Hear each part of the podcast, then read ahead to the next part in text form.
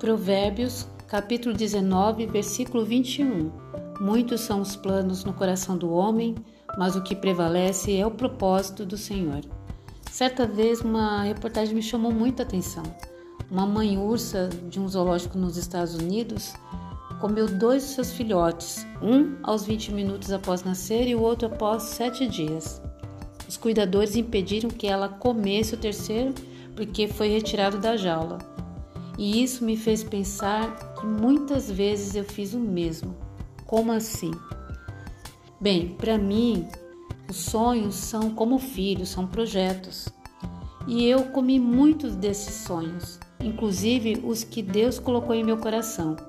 Inúmeras vezes, mesmo sentindo que era Deus que me guiava e é Ele mesmo que me ajudaria a realizá-los, eu olhava para a minha realidade, para as dificuldades, para o tamanho dos sonhos e o meu coração se enchia de medo.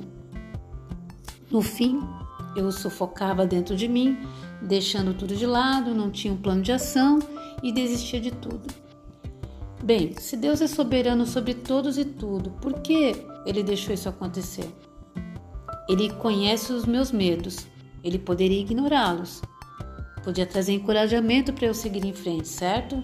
Sim, Deus pode tudo isso, mas eu compreendi algo durante o processo. Deus sabe o momento certo de tudo acontecer. E apesar da sua soberania, que é o poder absoluto, a tua autoridade suprema, o que muitos confundem com tirania, que é o poder autoritário e imposto, na condição de pai, ele quer que os seus filhos se sintam preparados e confiantes para conceber os sonhos.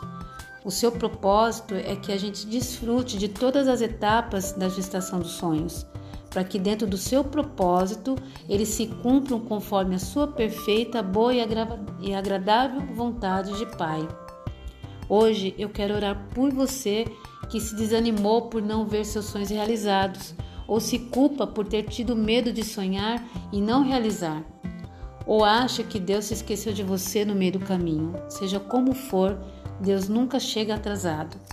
E se isso fizer sentido para você, receba esta oração.